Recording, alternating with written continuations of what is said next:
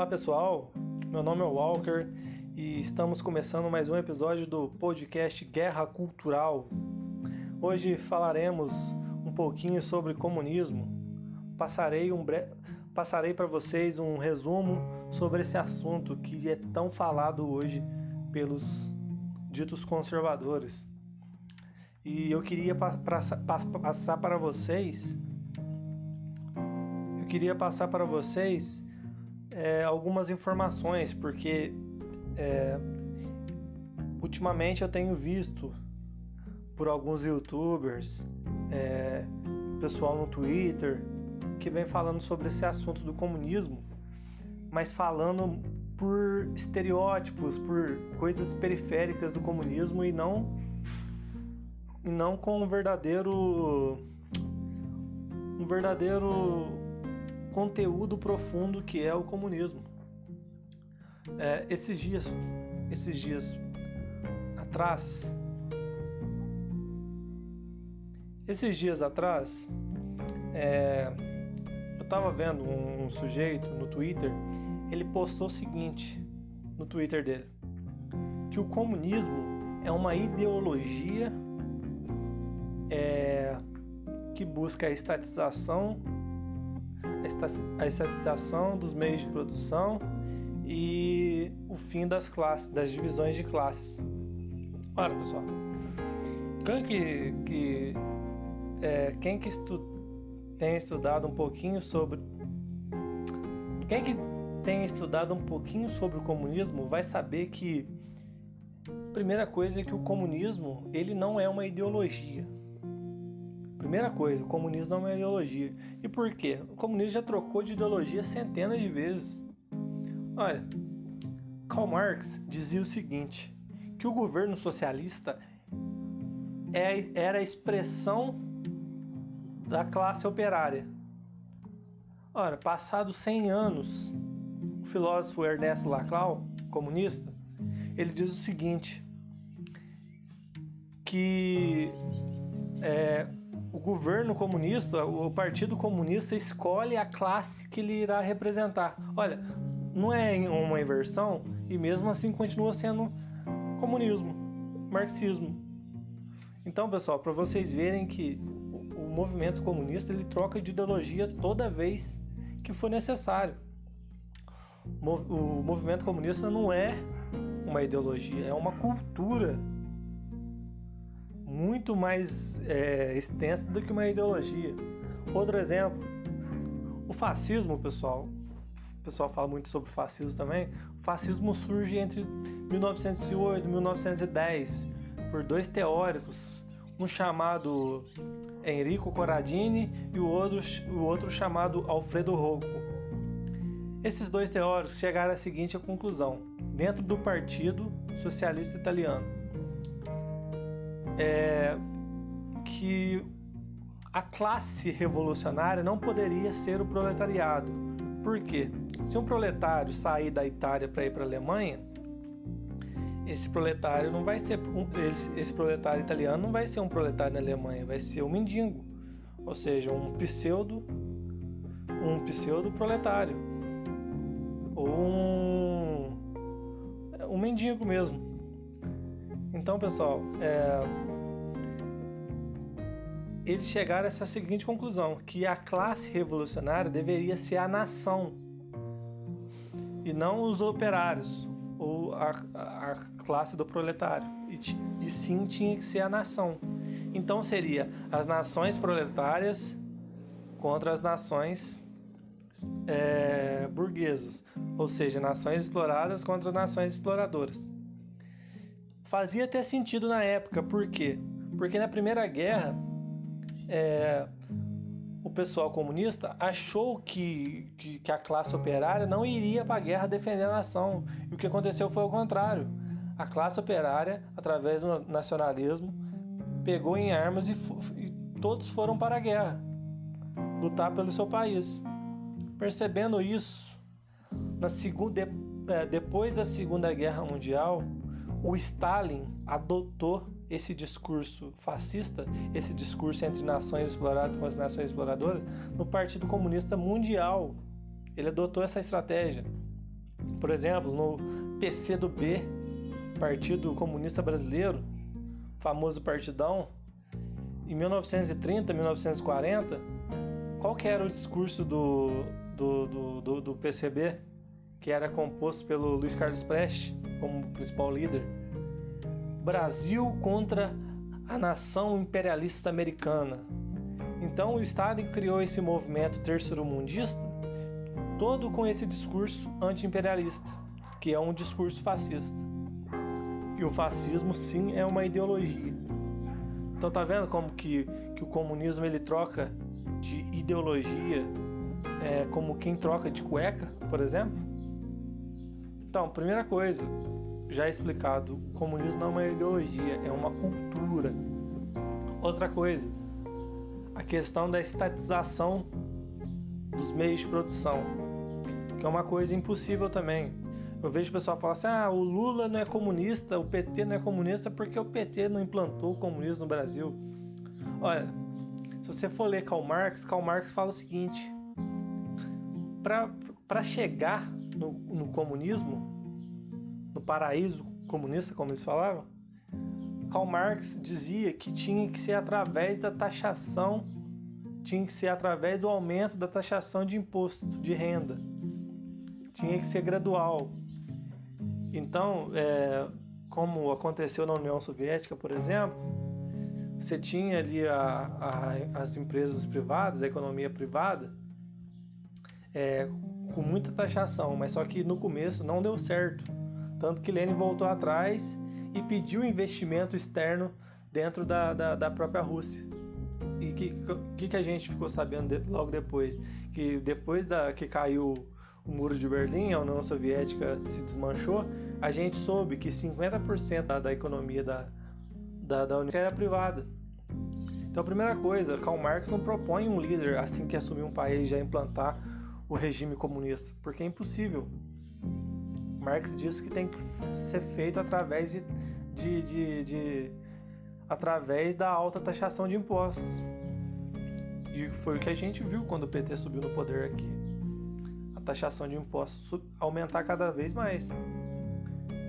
Outra coisa, pessoal, também que, que, que, esse sujeito mencionou, e vários mencionam esse tipo de, de situação, como o próprio Marco Antônio Villa, fala essas besteiras, entre outros comentaristas, sobre a questão das, do, do, do fim das classes sociais. Olha, para você é, levar fim das classes sociais, isso também levaria séculos, porque você teria.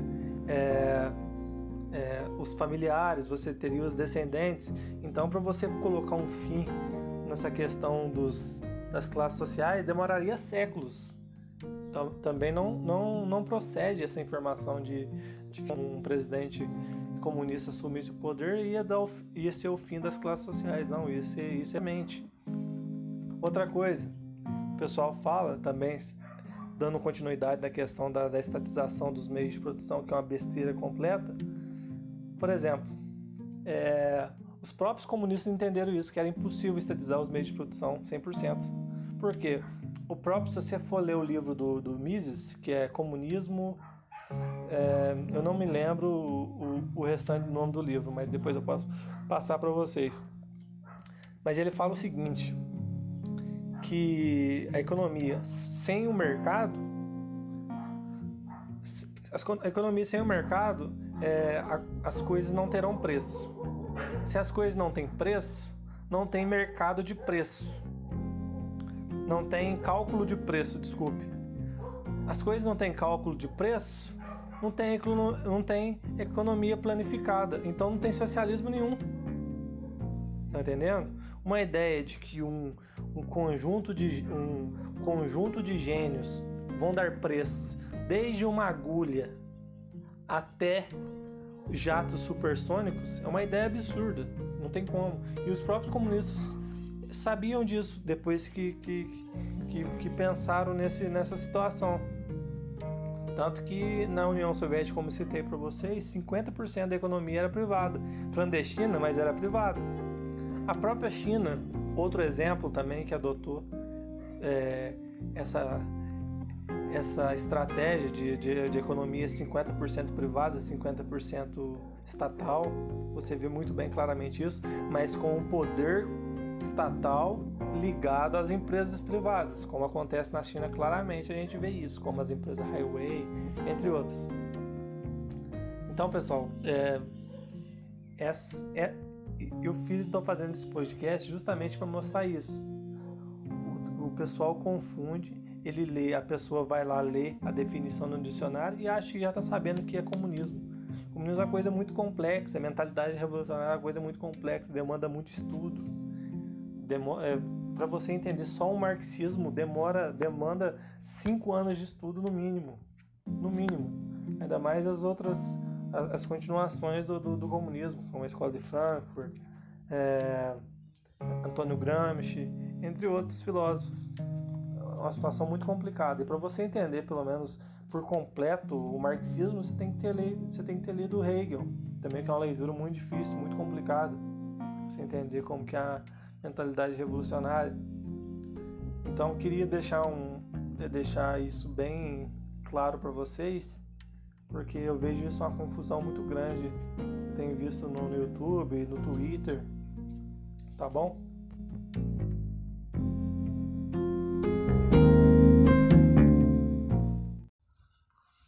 Então, pessoal, é, continuando sobre o assunto sobre o comunismo, eu queria falar um pouquinho com vocês sobre, sobre o Foro de São Paulo. Foro de São Paulo também é muito falado hoje na internet. E o que, que é o Foro de São Paulo? O Foro de São Paulo, ele é, surgiu na década de 90, 1990, fundado pelo então é, ditador de Cuba, Fidel Castro, e o é, então candidato naquela época, o ex-presidente Lula. Os dois criaram então o Foro de São Paulo. E o Foro de São Paulo, ele contém por volta de 200 partidos, pessoal. E o Foro de São Paulo não é apenas um encontro onde tem debates, é, discussões, nada disso. O Foro de São Paulo é muito além disso. O Foro de São Paulo, que foi descoberto pelo, pelo então advogado José Carlos Graça Wagner, e ele depois passou pelo passou para o professor Olavo algum do material que ele tinha é, ele tinha é, que ele tinha na casa dele e acabou passando para o professor Olavo esse material sobre o Foro de São Paulo. Então ele quando o professor Olavo começou a colocar na mídia esse material, esse material não era apenas debates. Esse material era resoluções que todos os participantes do Foro de São Paulo assinavam. Eles tinham um compromisso. E não era só partidos que continha nesse Foro de São Paulo. Além de partidos legais, havia partidos ilegais também. E, e havia também é, é, organizações como as Farc, que é uma organização de narcotráfico criminosa lá na Colômbia, e o MIR chileno, que é especializado em sequestro. Então, o Foro de São Paulo é uma rede criminosa na América Latina, a maior organização que já houve na América Latina, uma organização criminosa que o senhor ex-presidente Lula alimentou com dinheiro do BNDES durante seu governo e o pessoal, vejo o pessoal falar sobre o Foro de São Paulo como se fosse um mito, ou como se fosse algo que não tem nenhuma atuação. E, e o que eu tenho visto cada dia mais é esse, o Foro de São Paulo conquistar, é, tá reconquistando a América Latina. Por exemplo, Venezuela, que já está há um tempo, o Foro de São Paulo preso lá, já, tá, já engoliu a Venezuela. A Argentina está sendo engolida pelo Foro de São Paulo lá novamente com, a, com o peronismo lá da Cristina Kirchner. A Bolívia, que teve o candidato do Evo Morales, que, que foi eleito agora. O Chile, que vai ter uma constituinte bolivariana também, com muita influência do Foro de São Paulo. É, sendo que vários líderes do Foro de São Paulo, como Maduro, é, Alberto Fernandes, da Argentina, é, o Evo Morales parabenizando essa nova Constituição que, que irá vir no Chile. E sobretudo, e no Brasil, pessoal? Eu vejo o pessoal falar no Brasil que não, que o Brasil não tem o Foro de São Paulo, que o Bolsonaro salvou o Brasil do Foro de São Paulo. É uma, uma idiotice por completo, né? Que a gente tem ouvido falar isso. Pessoal acha que o Foro de São Paulo é apenas governo, que os comunistas só estão no governo quando é, cargos, no caso no executivo, são eleitos, por exemplo, como presidente Dilma, presidente Lula, e que como Bolsonaro está no governo, o Foro de São Paulo não tem atuado no Brasil, com é uma coisa de, de, gente idiota, que não estuda, que não, não consegue enxergar além do, do próprio nariz. E o que a gente vê é que o Foro de São Paulo está mandando na justiça nossa, através do, do, do, STF, você vê ali que através de, de do Faquin, do Barroso, entre outros ministros. É, não, não, sei se vocês lembram, quando o José Dirceu deixou a cadeia, ele falou o seguinte, é, o Bolsonaro já estava eleito, ele falou o seguinte, é, vamos tomar o poder e não vai ser não vai ser através de eleições. E ele está certo. Os comunistas tomaram o poder. O executivo é apenas um executivo de fachada, vamos dizer assim. Tem lá o presidente, tem o cargo dele, mas ele não manda em nada. A gente vê a esquerda tendo sucesso no Brasil. O presidente ele não consegue governar, ele não consegue aprovar nenhuma pauta conservadora por conta do Foro de São Paulo. Por que, que o Foro de São Paulo está com tanto poder no Brasil? Olha, pessoal, simples. O Bolsonaro, quando foi eleito em 2018, ele foi vítima de facada. Ninguém acreditou que ele ia ganhar. E ele ganhou. E o discurso dele antes das eleições era muito forte contra o Foro de São Paulo, contra a esquerda, contra os comunistas. Então, quando eles perderam a eleição, eles ficaram totalmente desnorteados, eu digo a esquerda, pro Bolsonaro ficar totalmente desnorteado. Eu sei que o pessoal que consegue analisar mais amplamente a questão política lembra disso. Eles estavam perdidinhos, não sabiam o que estava acontecendo. E essa era a hora do, do Bolsonaro ter feito algo contra os comunistas.